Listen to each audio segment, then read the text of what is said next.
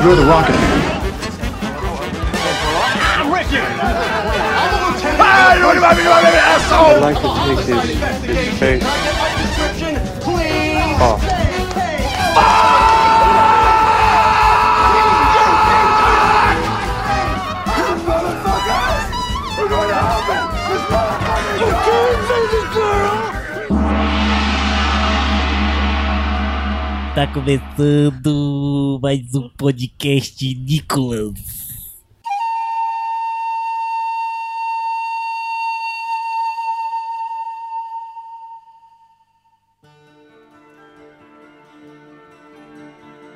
Bem-vindos ao Nicolas, a investigação aleatória e recorrente sobre a carreira do candidato internacional Nicolas Cage é gol. Foi bonito, eu gostaria de dizer que foi bonito. O jogador ali entrou pela lateral, tocou para o atacante, chutou, entrou. Onde dorme a coruja? O futebol é uma caixinha de surpresas? Diga-se de passagem, eu sou o JP, é, hoje estou aqui para apresentar esse podcast lindíssimo, esse podcast cheiroso, esse podcast apertado, esse podcast que talvez não esteja mais um pouco cheiroso, como estava antes, porque tá muito apertado. Tô aqui com o PJ Brandão. Eu, eu mesmo. Estou bastante feliz porque eu vinha numa sequência de assistir filmes muito bons e graças ao filme de hoje eu quebrei essa sequência e eu voltei à realidade. Lembrando que o PJ tá falando de filmes além do Nicolas, né? Exatamente. Uma sequência de filmes bons do Nicolas é uma sequência rara. Mas existe. Também estamos aqui com o Robert Rodney. Hello, PJ. Como você está? Está bem? Estou bem também. Obrigado por não perguntar, mas eu vou falar mesmo assim, cara. Perceba que ele falou PJ, né? Não JP. Porque ele sabe que eu não me importo. Exatamente. Agora eu tô sentindo que começou o podcast Nicolas. Até então eu não tava. Então, gente, estamos aqui para discutir um- uma obra aí do, do da sétima arte bem especial, porque é a, a única obra que Nicolas Cage dirigiu até hoje. Este homem, além de ser multitalentoso enquanto ator, ele é multitalentoso enquanto pessoa, porque ele tem várias funções na, na, na feitura de um filme. Olha só. Versatilidade de pessoa. É o famoso Total Flex. O homem é um bombril, mil e uma utilidades. Que no caso você sabe de duas, né? Que é diretor e ator, quer dizer. É, ele pode estar na frente das câmeras, ele pode estar atrás da câmera e de vez em quando ele é a própria câmera. Com seu olhar 43, olhando pra gente. Ele tem um, um vídeo de todo mundo no quarto dele. Nicolas Cage é tipo um voyeurzão 24 horas por dia, então é medo. Esse é um dos Cage Fest que a gente já pagou, né?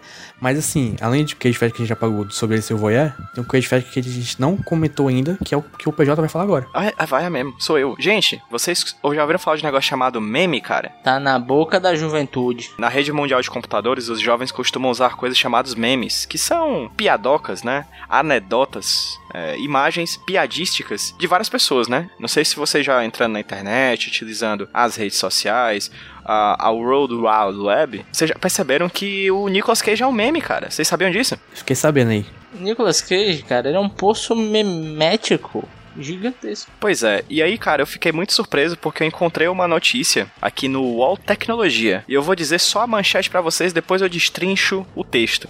Diz assim, hashtag chateado. Dois pontos. Nicolas Cage não curte memes sobre ele e quer que você pare. Pô, Nicolas, aí você me quebra. Você aí. Você, você que está ouvindo a gente, você que é um dos 20, talvez 19, 21, a gente tá nessa margem de erro aí.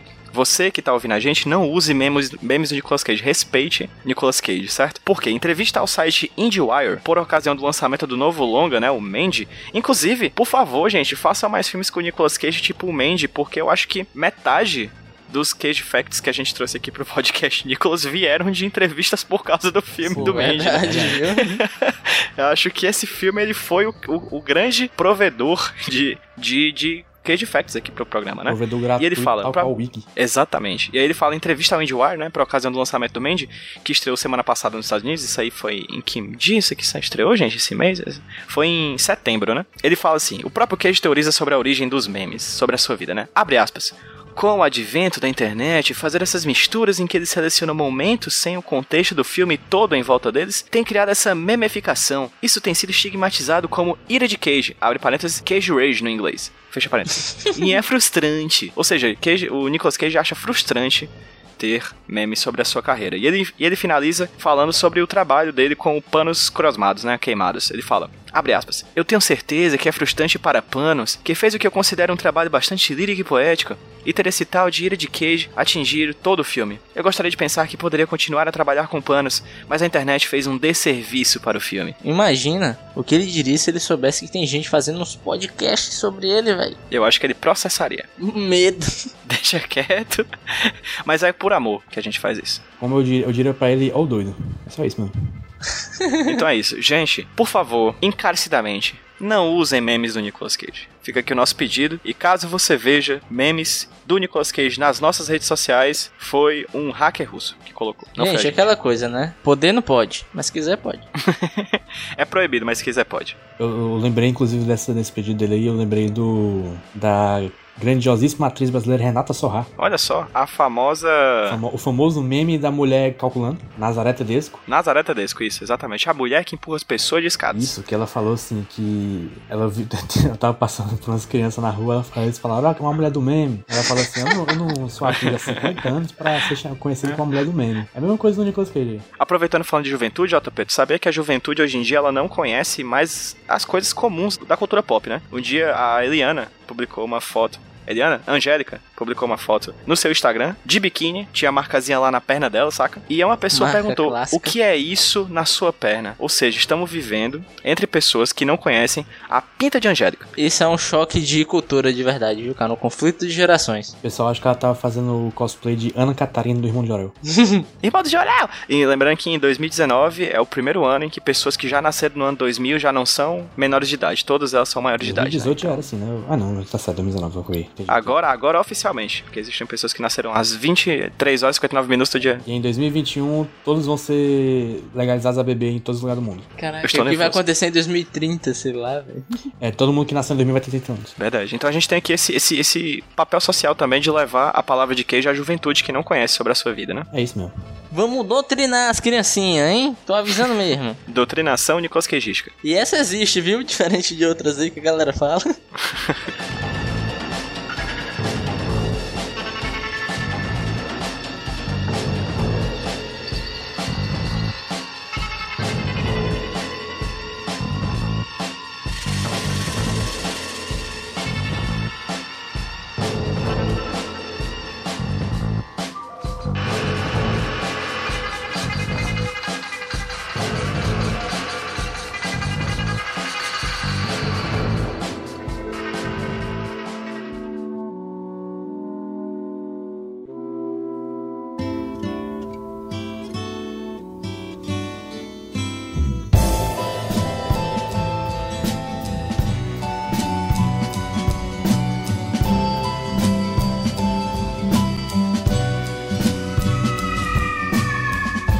Eu lembrei da minha, da minha sogra. A, a gente, a gente tava andando de carro um dia desse, aí uma pessoa atravessou o carro de uma vez, assim, do, do meu sogro, ele tava dirigindo, de ré.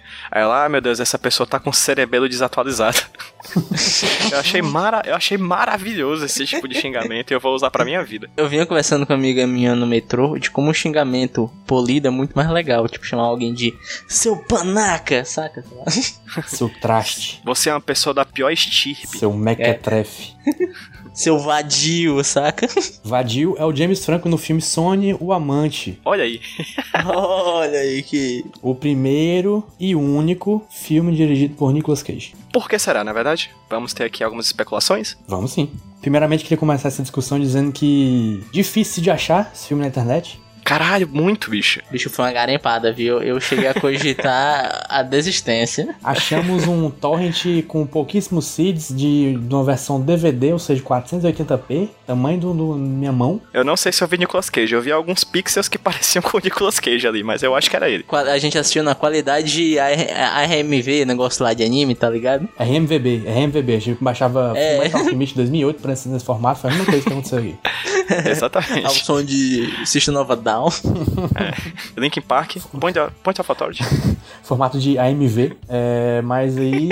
É isso, gente. Foi difícil de achar, mas achamos, infelizmente. Infelizmente, né, cara? Por que, que a gente usa essas coisas, hein? A gente podia só aceitar as dificuldades da vida e desistir, como uma pessoa normal faria. A gente já viu 25 filmes do Nicolas Cage. Pra que ver mais um?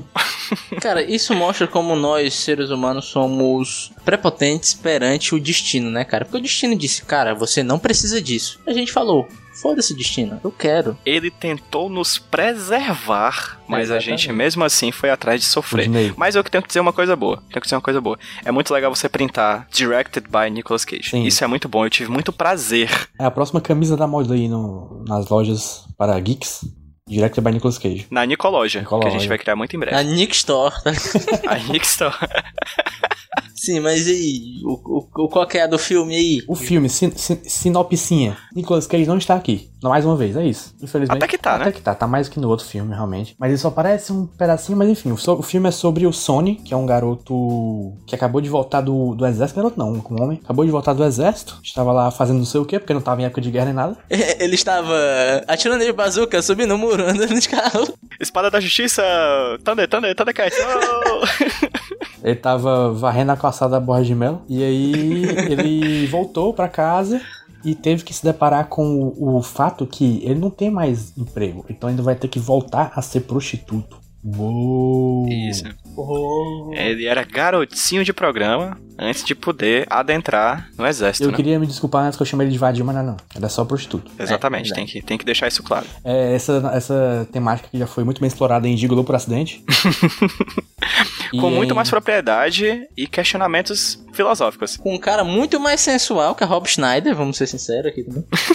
A gente fala sobre- mais sobre isso no nosso podcast, Rob. Primeiras impressões, por favor. Eu gostei da premissa, sabe? Quando falaram assim, olha só, vamos acompanhar o drama desse prostituto que quer sair dessa vida de vender o próprio corpo por dinheiro. Só que o desenvolvimento, cara, assim, ele é meio problemático, sabe? Acho que eu vou compartilhar a culpa um pouco na direção, um pouco no roteiro. Acho que os dois têm problemas ali que deixam a premissa, que, isso é, que é interessante, eu acho bacana. Meio, como posso dizer, meio simplória demais, meio xoxa. Ele tem uma premissa boa, só que não tem uma história pra contar direito. Isso, exatamente. Eu gosto da premissa. Eu acho interessantíssimo como esse filme, ele. Por exemplo, a gente já viu muito filme de gente que se fode na vida e que tem que se prostituir. Esse filme é o contrário. Esse filme, ele meio que subverte o que a gente tá acostumando a ver, acostumado a ver em alguns filmes, em que a pessoa, na verdade, quer sair dessa vida. Parte já dessa vontade da pessoa sair dessa vida, ao invés de entrar nela, como a gente costuma ver que é o conflito clássico de alguns filmes que a gente conhece, né? Uhum. Como o Gigolo por Acidente, por exemplo. No clássico do drama do século XXI. É, que é a nossa comparativo de história de arte aqui, né? A gente tá trabalhando com arte, né? Pois é, eu acho que a parada que mais me incomodou no filme como um todo foi a frase do JP. Parece que não tem uma história pra contar. Deu uma hora de filme eu falei, tá, mas pra onde esse negócio tá me levando? Sabe? Exatamente.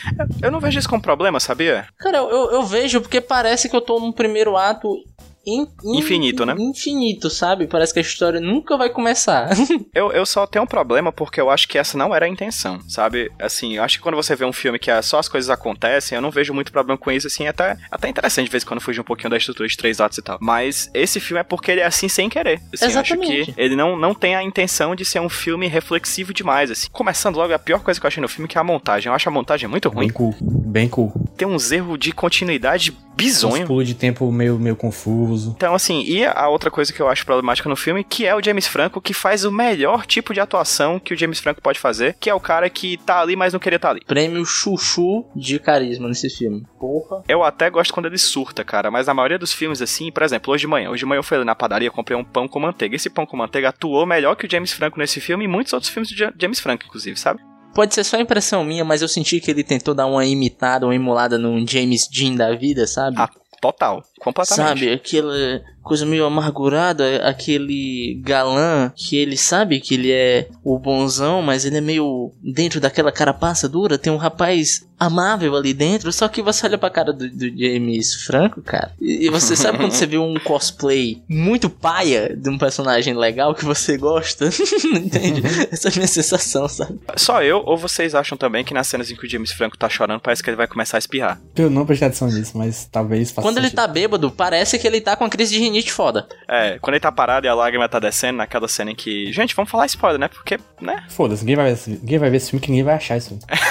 Quando falam pra ele sobre o pai dele, por exemplo, não vou falar muito mais sobre isso. Ele escorre uma lágrima do, na- do olho, assim, aí parece que ele tá segurando muito o espirro, tá ligado? parece que ele tá ali numa crise de renite, a virose da mosca, que inclusive está atacando pessoas aqui em Fortaleza, viu? Tá tendo um surto. Pô, sério, ho- hoje, hoje eu quase engulo a mosca, cara. O Rudy tinha comentado que ele tava meio que emulando o, o James Dean no caso de ser um cara, tipo, um cara bad boy, que na verdade tem um lado bonzinho por dentro, né? Uhum. Mas ele não tem, né? Tipo, a gente vê que ele é- são personagens muito, muito rasos, não, não tem uma profundidade nenhuma disso. As crises dele a gente não consegue acessar, assim. Parece que ele só tem raiva do nada, assim. Não sei, o ator não passa E não dá pra se personagem. identificar com ele, né? Tipo, eu não- eu não tava torcendo por ele. Não, ele é uma pessoa horrível, ele é um escroto, cara. Eu queria que ele se fudesse. Eu não queria nem que ele se fudesse, nem que ele se desse bem, cara. Eu, pelo menos eu queria nada aquele filme, assim. Tipo, ele não me passou nada de direito. Mas assim, eu acho que é uma parada pra todos os personagens, porque todo mundo É, tem Sim, com certeza. uma xicrinha de água de profundidade, sabe? Por exemplo, a personagem que é o par romântico dele. Explicando um pouco da estrutura familiar, a mãe do, do James Franco, do Sony, É uma cafetina, né? é uma cafetina, gerencia o James Franco pra ser o prostituto e outra moça. E ele e o James Franco, essa moça estão em relação. E é muito louco porque essa moça, a função dela parece que é só servir o James Franco, sabe? Ela não tem Isso. um pingo de personalidade. Tudo que ela fala é sobre o James Franco, tudo que ela vive é pro James Franco, sabe, cara? Sendo que eles se conhecem há uma semana e meia. A gente não sabe o, porquê dela tá se prostituindo, a gente não sabe a finalidade dela tá se prostituindo, porque tem hora que ela fala: Você acha que eu quero ficar aqui pra sempre? Eu falei: Pô, cara, eu não sei, né, velho? Se pá, eu não sei, não me disseram nada assim. Se pá, né? Talvez.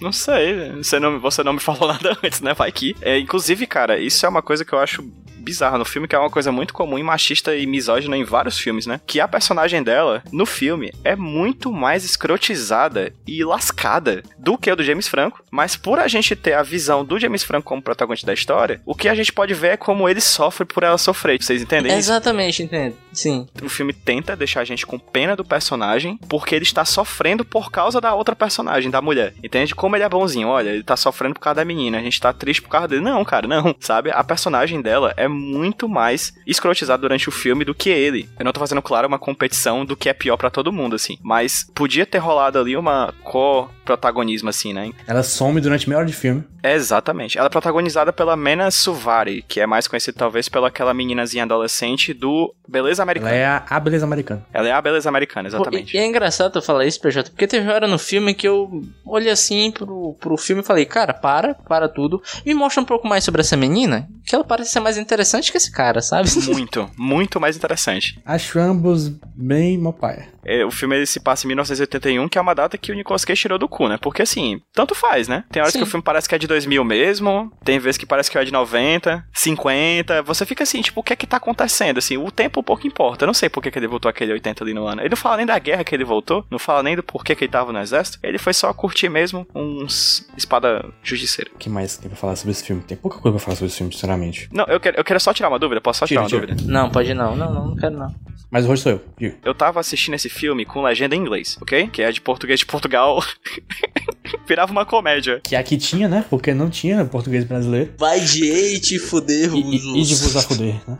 E de vos a fuder. E de a fuder. Caralho, enfim. Mas eu tava escutando em inglês, assim. Tava vendo a legenda em inglês e pegando. Faltando umas coisas ou outra. Tem uma parte que ele surta porque a menina tá tomando um expectorante, é isso mesmo? Tá tomando codeína. Eu eu a galera o do é trap codeína. tinha ficado indignado, porque, tipo, desperdiçando codeína, velho. Não O pode. que é codeína? O que é codeína? É um xarope que você toma e fica loucaço. Sabe o Lean? É tipo um mucofanzinho, um mucofanzinho de boas. Pois é, aí o Nicolas Cage, ele fica. O Nicolas Cage. Inclusive é isso que eu ia falar. É, eu sinto muito como o James Franco nesse filme seria o Nicolas Cage, ele tá dirigindo ele próprio se ele tivesse 20 anos a menos, assim. Eu sinto que era um personagem que o Nicolas Cage queria fazer, aí topou fazer o filme e colocou o James Franco no lugar dele. Então, deixa eu te interromper, só pra dizer que você está certo, porque eu vi uma entrevista do Nicolas Cage sobre Sony e ele tava com esse roteiro guardado há muito Aham. tempo.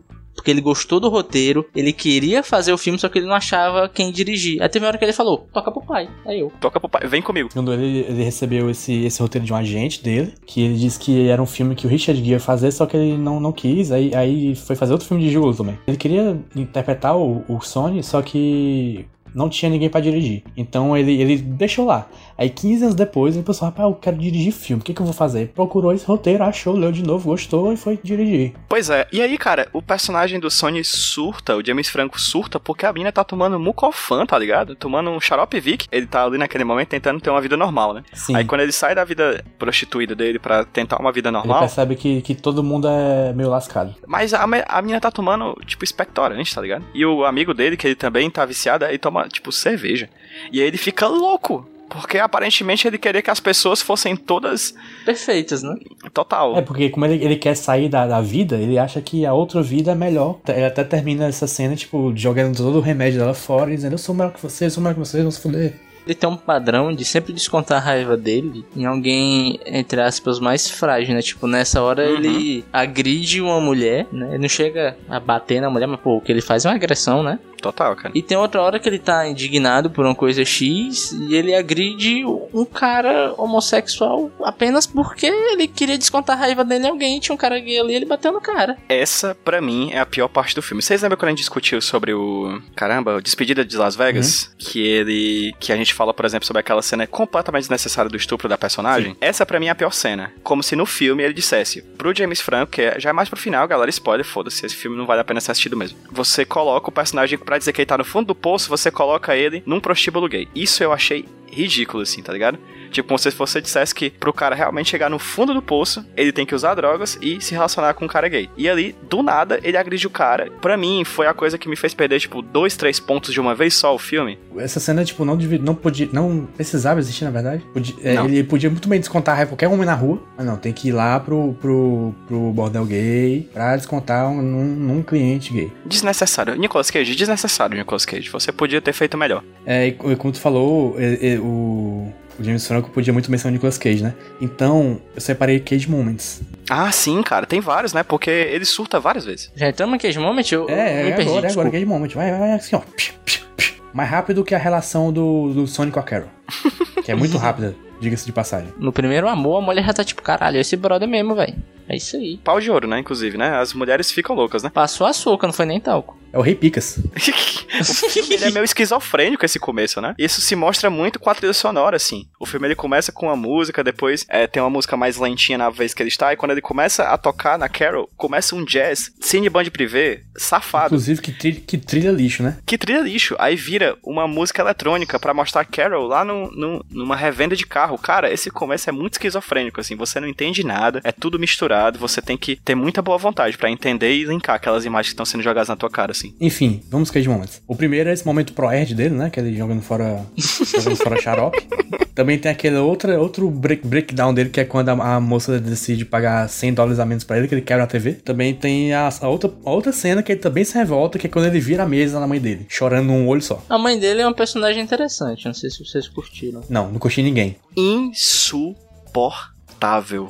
E eu acho que ela é feita pra isso. Sim, por isso que eu acho interessante. Aquele sotaque tá guisando.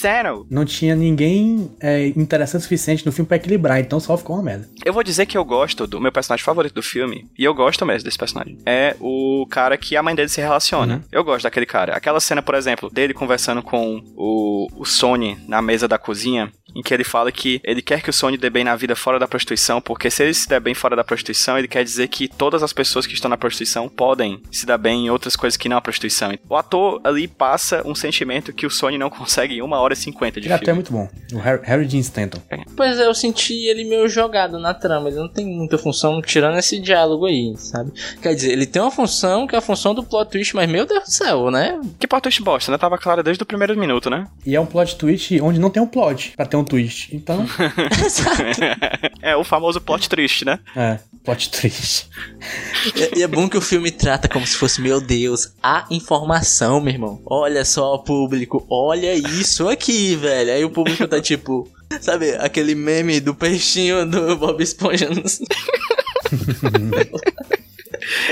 Ei, vocês têm Cage Moments que não envolvem ainda o personagem de Nicolas Cage, eu quero falar ele depois. Eu tenho um do, do James Franco comendo um sanduíche na cozinha depois de uma festa. Eu acho aquela comida de sanduíche incrível, porque ela é uma comida de sanduíche burra, porque ele só dá uma mordida e joga fora. Caralho, sanduíche é caro, velho. A galera. É que nem malhação, né, velho? Os caras tomando suco e jogando no balcão. Porra, Por né? que, cara? Deixa. Gente, por favor. Verossimilhança. Ah, lembrei de outro. É ele vestido de policial. Aquela cena toda. Aquela bizarrice. Assim, na moral, na moral, Nicolas Cage realmente é um cara versátil, né? Vamos ser sinceros, porque é uma parada que ele faz como ator, acho que é unânime, é um, casal sem química. Uhum. Aí na direção ele vai dirigir, o que é que ele dirige? Um casal sem química, né? Uhum. Coisa que a gente reparou nos filmes que a gente assistiu, toda cena de sexo que a gente viu até agora é totalmente sem emoção nenhuma. E nesse filme, bicho, o que não é diferente. filme é especial. Não. As cenas de amor nesse filme, cara, caraca, meu brother. O James Franco vai simular o sexo com a senhorinha e ele vai ficar longe pra caralho. É estranho, é tipo, aque- aquela cena, por exemplo, na casa do policial é a que tem a- o corte mais horrível do filme, que você tem um corte de enquadramento assim de coisas de poucos a- ângulo, de poucos graus pro lado e simplesmente o cacetete do policial desaparece. Assim, ele tá com o cacetete lá dando os pega na, na dona e tal e pá. Aí a câmera corta, aí o, desapare... o cacetete desaparece. Aí o bom é que ficam fazendo a propaganda, tipo, não, o Sony é o cara. tá doido, meu irmão. Pinto de ouro, velho. É o cara. O maior prostituto de New Orleans. Ou nenhuma. Aí eu fiquei esperando, né? Fiquei tipo, caralho, meu irmão, vamos ver esse cara aí, brother. Estão fazendo a propaganda da porra. Aí quando vem a cena, sabe, bicho, a Emanuele É o bicho do morto. espaço olharia pra aquilo e daria gostosas gargalhadas. A gente fala mais sobre isso no nosso podcast Emanuel. Manu, Manu, que é íntimo, né?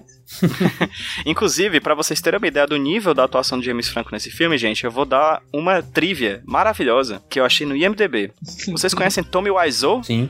Ícone. ícone, né? O ator que fez aquele filme chamado The Room, que toda, muita gente considera como um dos piores filmes já feitos na história da humanidade. Eu queria fazer um podcast só sobre esse filme, todos os episódios. O The, né? Sobre The Room. É. E aí o Tommy Wiseau, ele, ele diz que por causa desse filme, ele entregou nas mãos de James Franco o sinal verde para o James Franco interpretar o Tommy Wiseau naquele filme Artista do Desastre, de 2017. Porra, isso só prova que a psicologia reversa realmente Ela funciona. fu- Porque você pega um ator ruim e fala assim, atua bem, ele atua ruim. Só que se você pegar um ator ruim e, falou, e falar, atua ruim, ele atua bem. deu muito certo porque ele atua muito mal, o que seria ótimo para um ator que atua muito mal em um filme que precisa de um ator bom para atuar um cara mal. Complexo, né?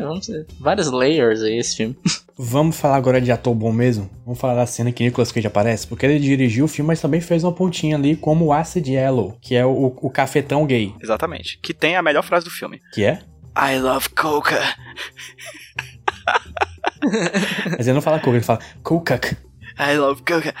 É muito ruim. Ele distou muito do filme, né, cara? Ele é um personagem de comédia no meio do filme. É, exatamente. Ele é um cara que se veste de, de amarelo completamente, tem um óculos escuro e um nariz gigante, protético. É, Não sei porquê, ele passa o tempo inteiro cheirando cocaína. Esse filme, ele se, ele se veste mais ou menos como se fosse tipo aqueles Beatles, né? No- os Beatles no, no, no The Yellow Submarine, assim, né? Tipo, aquelas roupas Sim. bufantes, assim. Esse, esse filme quebra uma das teorias mais importantes do cinema e mostra que essa teoria não passa de uma ilusão. É a que um filme fica bom quando toca uma música do David Bowie. É, não Porra, não. dá. Teve música do David Bowie, mas o filme não melhorou por causa disso. Na verdade, da música do David, parece que a música do David, Bo- David Bowie, ele demarca o que vai ser a derrocada do filme, assim. Ele dali pra frente é só ladeira abaixo. Uma ladeira que já era bem íngreme, por sinal, porque tava caindo muito. Era uma reta, né? Tá de 90 graus. Mas enfim, essa, cena- essa cena que o, que o Nicolas Cage aparece só vale a pena por causa do Nicolas Cage. Ele tá engraçado, ele tá de um jeito. Ele tá enlouquecendo como ele enlouquece normalmente, né? Ele tá fazendo uma voz estranhinha, ele tá dando diferente. É, bicho. ele tá falando a, a vozinha do. Speckles. É, É o padrão, né? A música, a- a- inclusive o Speckles é depois desse filme, eu acho, e a gente tá usando ele como padrão pra sempre. assim. Nicolas Cage foi um filme em 1952, a gente vai dizer, ele faz a vozinha do Speckles.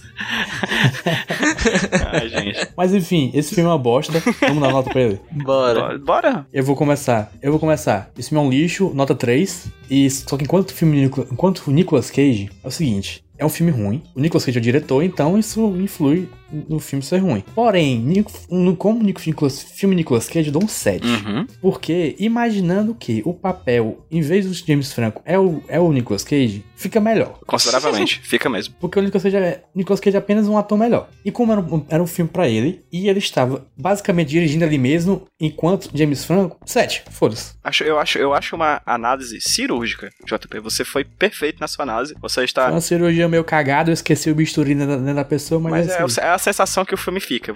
Esse filme deixa alguma coisa dentro de você e não é uma coisa boa. É verdade. PJ, por favor. Nota de filme 4,5. Eu acho que o filme levanta questões interessantes. Eu acho que o filme tem atores bacanas. Um ator bacana, que é aquele que eu falei. Mas, no mais, eu acho a fotografia do filme feia. Eu acho a montagem do filme feia. Eu acho a trilha sonora frenética. Ou esquizofrênica, melhor dizendo. Olha, se eu já go eu gosto do Nicolas Cage no automático. Mas eu não gosto do James Franco no automático. que é o James Franco sendo James Franco, assim. Eu não gosto mesmo, assim. Acho ele muito paia. Eu não, conhe- não conheço outro James- James Pois é, eu tô esperando até hoje a grande atuação de James Franco acontecer e ela, essa atuação não vem. De, de forma alguma. E não veio nessa, nesse filme. É interessante, parece que o filme é de 2002, mas parece que ele é mais velho, assim, né? Porque ele é meio. Talvez o que influencie seja a resolução que a gente viu, É possível. que não colaborava com a qualidade da imagem. Mas condizia com a qualidade do filme. Então a nota do filme é 4.5 e a nota do Nicolas Cage, faço, voto com o relator JP Martins 7, porque quando o Nicolas Cage aparece, ele aparece muito bem, sendo que o Nicolas Cage pode ser de melhor, que é um personagem marcante, inclusive vou sair desse filme muito mais lembrando o Nicolas Cage nesse filme do que o James Franco, que é o protagonista. Até porque é uma pessoa chamada Acid Yellow, bicho. Merece o nosso respeito. Isso é nome de personagem de RPG. cara. Sim, Vampiro à Máscara. Rodinei. O pior problema do filme é ele ser chato pra caralho. Eu assisti parcelado total, cara. Não falamos desse, desse, desse detalhe, né? Que ele é muito chato. O pacing do filme, o, o como a história vai se passando, cara, é terrível, cara. Como eu falei, parece que não anda o negócio, parece que a história não se desenvolve. E pra complicar, o filme é longo demais, cara, sabe? É muita coisa pra uma história que poderia ser contada, sei lá, poderia ser cortado no mínimo 50 minutos desse filme, É sabe? uma história que poderia Sem nem ser contada, que tal? Não, é porque é o seguinte, tem personagens que não tem influência nenhuma pra história, pra narrativa. Tem cenas que davam pra ser cortadas do James Franco fazendo vários nadas, sabe? Tem coisa ali demais pra uma história que não precisava de tanto. É, o filme tem uma hora e É cinquenta, só pra simples o constar. roteiro. É, os, os personagens são rasos, o roteiro é raso, as discussões são rasas. Parece que eu tô vendo só a, a planta de um apartamento, sabe? Não tô vendo a obra finalizada. Aí falando um pouco mais do Nicolas Cage enquanto diretor, é, eu achei até operante, sabe? O que ele faz ali, os enquadramentos que ele escolhe. É algo meio novela, sabe? o no visual é meio novelesco, o jeito que ele monta as cenas. Mas em geral eu acho que é um filme bem falho. Quase tudo que ele tenta. Então pra mim ele é um filme nota 2. Corolho.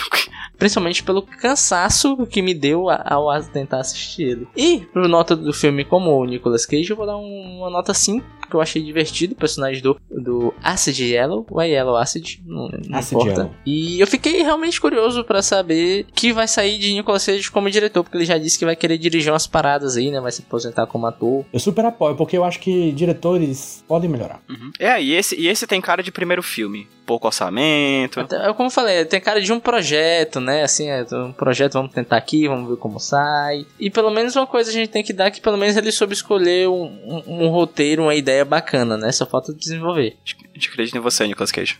A média do filme ficou 3.1 Condizente. e a média e a média Nicolas Cage ficou 6.3, que eu também acho justo. É, Nicolas Cage, quando você resolver dirigir outro filme, avise pra gente que a gente vai estar aqui pra analisar ele novamente. É exatamente. Inclusive, Justiça é o nosso sobrenome. Chamar a gente pra fazer uma figuraçãozinha ali, ser um prostituto ali no canto. Queremos, queremos. Eu, eu topo. Minha profissão é suja e vulgar. Quero um pagamento para me deitar. Junto com você estrangular meu riso. Dê-me seu amor que dele não preciso.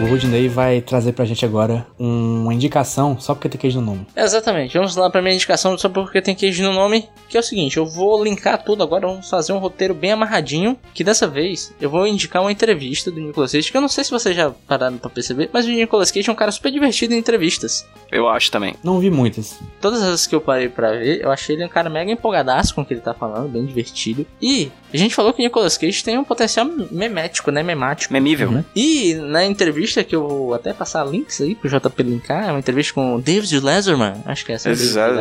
Blá, blá. Dave, Davi Homem Carta. a entrevista que eu vou indicar aqui é a entrevista onde Nicolas Cage comenta uma teoria da internet de que ele é um vampiro. Olha só, não vi. Não Eu já vi não. a imagem que é de uma foto, né? Bem antiga. Ah, sim, essa teoria eu vi, não vi essa entrevista. É muito louco que comparam, botam assim na entrevista o Nicolas Cage do lado e a fotinha do outro, e ele comenta que, é, olha só, a última vez que eu me olhei no espelho, eu tinha um reflexo. então eu acho que eu não sou um vampiro, não. Mas é o seguinte, eu, eu percebi que a, a tendência que estamos agora nesse, nesse segundo ano de podcast, de no Porque Tem Cage no nome, indicar coisas relacionadas a Nicolas Cage. Então eu acho que eu vou levantar esse desafio pra gente, hein? Não, não tem nada que não seja re- relacionado a Nicolas Cage. O mundo, né? Tô dizendo assim, não vamos pegar a palavra Cage, não vamos pegar KGS. Ah, você quer coisas que tem um Nicolas Cage. Porque tem Cage nome, mas tem que ter o Nicolas Cage relacionado. Tipo o Nicolas Cage cantando I Will Survive na semana passada. Eu, eu, eu vou. Eu topo o desafio. Esse ano só. E esse desafio, é, exatamente, esse desafio vai até a, a gente não conseguir mais. Ou seja, próximo episódio já ele já É. pode ter acabado. Dep- Dependendo aí, né? Vamos ver. Justo. E agora é a hora dos jabazinhos. Jabãs. O PJ adora fazer jabá, faz Eu jabá vou aí. fazer meu jabã com a voz do Spuggles. Eu faço cova de Spuckles? Faço? Vou fazer com a voz do Eu Spuggles. prefiro. Eu- Gente, HQ Sem Roteiro, procura lá nas redes sociais. Ai, HQ Sem Roteiro no Twitter, no, no Instagram e no Facebook. É isso. Não, nada que. Gente, se esse é o seu primeiro episódio ouvindo aqui, desculpa, tá? Foi mal aí, Desculpa brother. pelo filme bosta, pela imitação merda. Você não sabe quem é Speckles, provavelmente. Mas ouve o resto que você vai entender. mas se você conhece, você sabe que eu fiz uma excelente imitação. Mas se você quer saber quem é o agente Speckles, bicho, vai no post ali que vai estar linkado, eu acho. Se não Não, tiver, não vai não, você vai ouvir os episódios dele. Tá no episódio 11, se não me engano, sobre Força G. Força G. Imagina aí. eu, cara, vamos lá, me segue no Twitter, arroba Rudilonia. Com Y. Acho que é só isso, hoje eu tô. É com Y. Hoje eu tô bem. tímido. Olha, ele, ele não vai prometer voltar a escrever. Não. Já é uma evolução. A gente tá na fase da aceitação, JP. Exatamente. Psicologia reversa, vai que agora dá certo. Só isso mesmo? Só isso, tá bom Pois demais. então, ó, nesse tempo que o Rodney não escreveu, eu acabei começando a escrever coisas no Iradex de vez em quando, Oh, Deus. filme. Tem algumas. E também me procura no Jumbo Paulo no Twitter e Instagram. Todo dia VGM no Twitter e no YouTube. E sempre lembrando, a você que tá ouvindo a gente, podcast Nicolas em todas as redes sociais, no Twitter, no Facebook, no Instagram. Segue a gente, porque lá a gente, a partir de hoje, não vai mais usar memes do Nicolas Cage. Ou vai. Hum, fica no ar a dúvida. É, vamos, a gente não vai usar enquanto não for necessário. Qual é a situação que é necessária? Quando a gente achar graça. Então a gente manda. Justo. Mas se as pessoas marcarem a gente em memes, assim, talvez a gente olhe. Sim, principalmente Twitter e Instagram. Facebook ninguém usa essa porra, não. E é isso, gente. Ó, a gente já sorteou o filme. Sorteando, decidimos, né? Na outra vez que a gente. Nesse episódio, talvez a gente falasse de Sony, talvez falássemos de Homem-Aranha. Acabou que falamos de, falamos de Sony. Então, no episódio que vem, vamos falar de Homem-Aranha no Aranha Verso, a melhor animação do É, universo. exatamente. Feita, feita, inclusive, fazendo o Sim. link aqui pela Sony. Nossa, olha só, rapaz. olha falando aqui o Sonyverse. Que rapaz. desgraçado este homem. Mas a gente vai, vai adiantar aqui que é o filme que vai ganhar o Oscar. Claro que vai. É isso. De, de Vai ganhar de melhor filme, nem tá concorrendo. É isso, gente. Tchau. Tchau. Tchau. Eu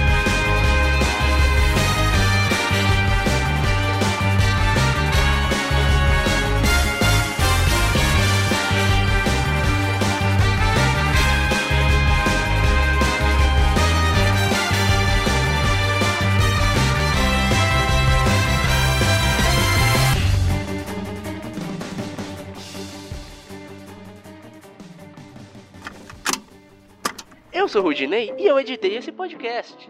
Eu sou o JP e eu sonorizei ele. Você pode ajudar o Nicolas compartilhando com seus amigos. E dando 5 estrelinhas no iTunes. Ajuda a gente, por favor. Deixe o seu recado depois do bip. Tchau!